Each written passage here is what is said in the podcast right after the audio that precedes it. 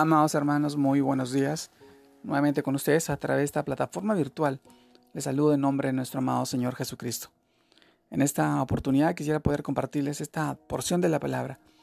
Esta vez la encontramos en el libro de Colosenses, capítulo 3, versículos del 1 al 3, que dice, Sí, pues habéis resucitado con Cristo, buscad las cosas de arriba, donde está Cristo sentado a la diestra de Dios. Poned la mira en las cosas de arriba y no en las de la tierra, porque habéis muerto y vuestra vida está escondida con Cristo en Dios. Colosenses capítulo 3 versículos del 1 al 3. Luego, ¿por qué? ¿Quién conoció la mente del Señor? ¿Quién la instruirá? Mas nosotros tenemos la mente de Cristo. 1 Corintios capítulo 2 versículo 16. Porque las armas de nuestra milicia no son carnales, sino poderosas en Dios para la destrucción de fortalezas, derribando argumentos y toda altivez que se levanta contra el conocimiento de Dios y llevando cautivo todo pensamiento a la obediencia a Cristo. 2 Corintios capítulo 10 versículos 4 al 5. Amados hermanos, tenemos la mente de Cristo. Y más que una pregunta, debería ser una afirmación. Nunca debemos subestimar el poder que tiene la mente. Por eso es una de las facultades de nuestra vida más difíciles de someter a Cristo en obediencia. La Biblia nos dice claramente que si pertenecemos a Cristo, tenemos su mente. Lo sabemos, pero ¿realmente nos dejamos guiar por Él? ¿Por sus pensamientos?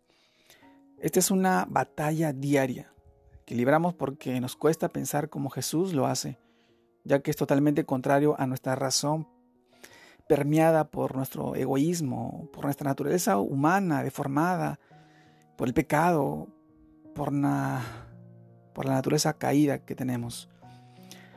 Amados hermanos, si tan solo entendiéramos que nuestros pensamientos ajustados a los parámetros de Dios traen lucidez mental, podríamos ver las cosas con más claridad.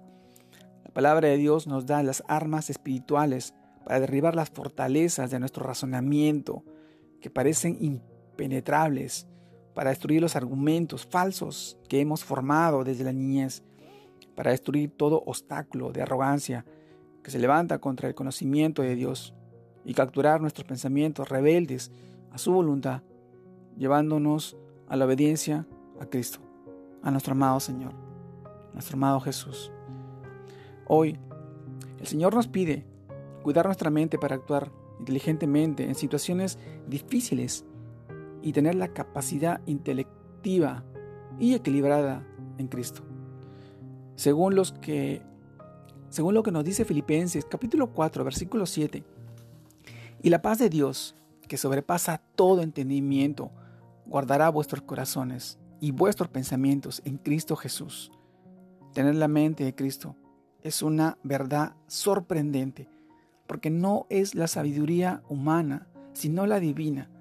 Entonces podemos escoger nuestros pensamientos, rechazar las mentiras del enemigo y vivir de acuerdo a la verdad.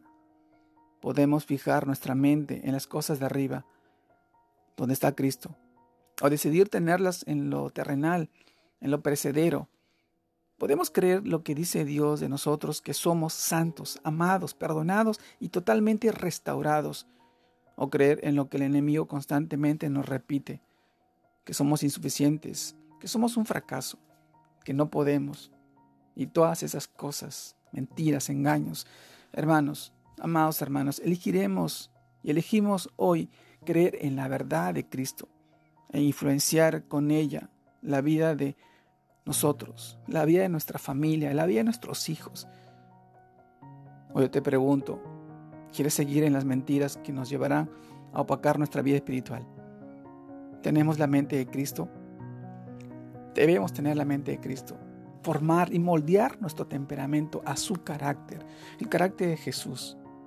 El carácter de nuestro Rey, nuestro Salvador, el que murió por nosotros en la cruz.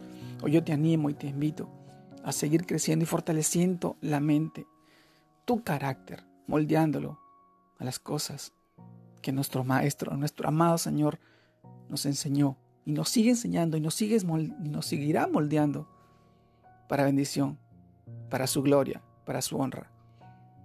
Te mando un fuerte abrazo. Dios te guarde y te bendiga en este tiempo y en este día. Y sigas creciendo en el Señor, bendiciendo a tu familia y a muchos. Dios te bendiga.